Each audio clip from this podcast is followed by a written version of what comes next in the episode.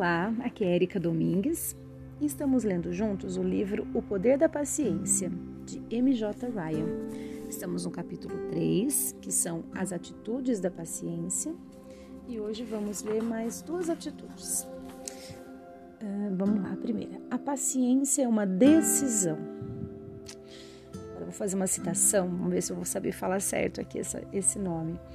Aung San Suu Kyi se amarmos e apreciarmos um ao outro tanto quanto pudermos, enquanto pudermos, tenho certeza de que o amor e a compaixão triunfarão no final. Aung San Suu Kyi, seu nome significa uma brilhante coleção de estranhas vitórias, é um símbolo internacional de resistência pacífica à opressão. Líder da Liga Nacional pela Democracia da Birmânia, vencedora das eleições de 1990, mas a quem nunca foi permitido governar, ela recebeu em 1991 o Prêmio Nobel da Paz por sua luta pacífica pela democracia e pelos direitos humanos. Uma luta que o comitê chamou de um dos mais extraordinários exemplos de coragem civil na Ásia nas últimas décadas. Para mim, Aung San Suu Kyi é um modelo de paciência. Durante boa parte dos últimos 15 anos, esteve em prisão domiciliar ela não vê seus filhos há cerca de 10 anos.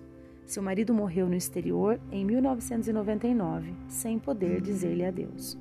O governo recusou-se a lhe conceder um visto e ela temia que, se deixasse o país, não receberia permissão para retornar. Manifestou-se veementemente a favor da democracia, mas sem ódio, amargura ou espírito de vingança.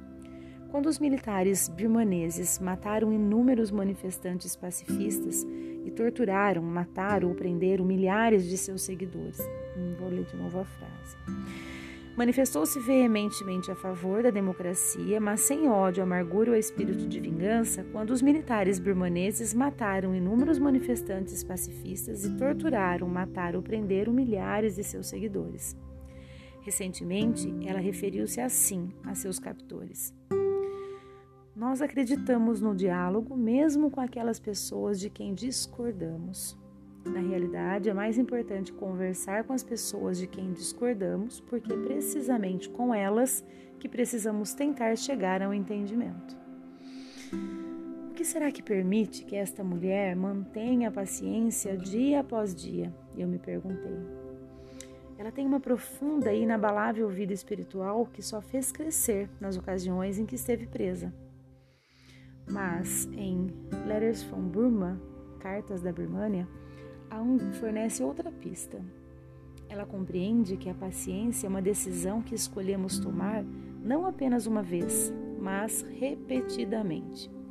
Enquanto os soldados se concentram ao redor de sua propriedade ou estabelecem novas restrições, ela e seus seguidores tomam a decisão consciente de perseverar pacientemente. Continuamos com o nosso trabalho, ela relata em uma carta. Rezamos e realizamos nossas tarefas. E em outra, caminhamos para frente, passo a passo, e continuaremos caminhando para frente, passo a passo. Carta após carta, o padrão se torna claro. Quaisquer que sejam os obstáculos colocados em seu caminho, ela os reconhece e, a seguir, decide pacientemente ir em frente. Paciência não é algo que temos ou não temos. Ela é uma decisão que tomamos, uma opção que fazemos repetidamente. Quanto mais tivermos consciência de que a paciência é uma decisão, mais livres estaremos para tomá-la. Decidimos ser pacientes quando queremos perder peso e, em vez de tentar perder 50 quilos em um mês, como a promessa de um anúncio que vi recentemente, nos empenhamos com persistência para atingir nosso objetivo e para aumentar a probabilidade de um sucesso duradouro. Escolhemos a paciência quando temos dificuldade para engravidar, para abandonar um vício, para fazer um curso superior. Quando encaramos a paciência como uma decisão, compreendemos que precisaremos escolhê-la inúmeras vezes.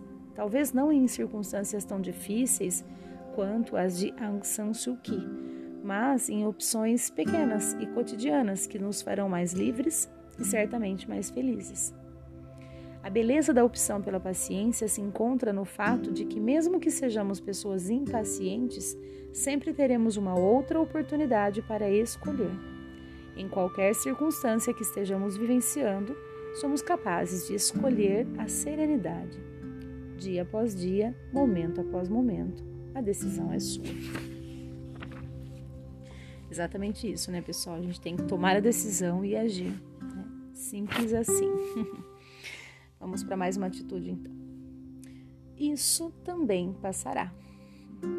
Agora, uma citação de um provérbio alemão: Longo tempo não significa para sempre. Kintse Norbo era um, um jovem monge tibetano quando Bernardo Bertolucci foi à Índia para filmar O Pequeno Buda, um filme sobre o príncipe Siddhartha que iria se tornar o Buda. Atuando como extra, Kentse Norbo apaixonou-se pela arte cinematográfica e cinco anos depois, seu filme independente, A Copa, sobre a obsessão de um grupo de jovens monges pelo Campeonato Mundial de Futebol, foi muito aplaudido. De um dia para o outro, Kentse Norbo se tornou uma celebridade.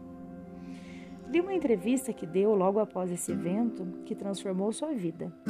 Ele falou sobre o conceito budista de impermanência o fato de que tudo muda, de que nada permanece igual para sempre. Acrescentou que os não budistas consideraram a impermanência angustiante, porque enfatiza a perda.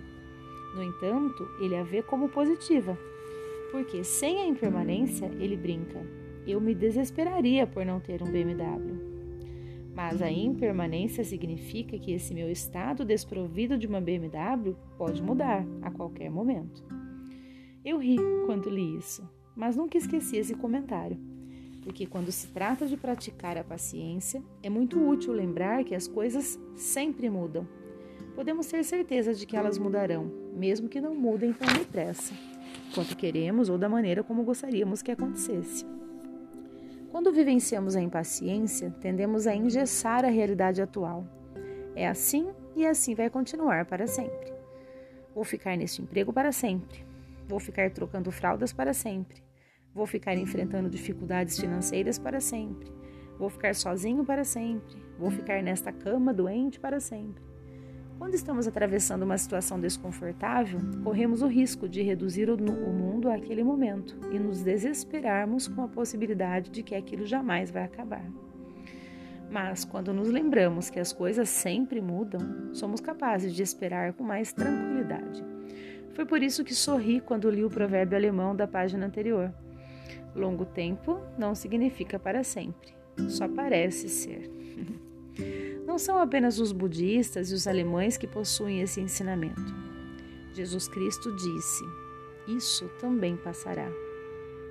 Quando o momento é difícil, essa profunda verdade se torna um grande conforto, porque nos dá força, esperança e paciência para conviver com o que quer que esteja nos atormentando. Nossa, tô amando tanto esse livro, gente. Não sei vocês, mas eu tô, tô gostando demais. Realmente, né? Tudo passa. Então, isso também passará. Muito bem. Então, ótimas reflexões. Um grande abraço a todos e até o nosso próximo áudio.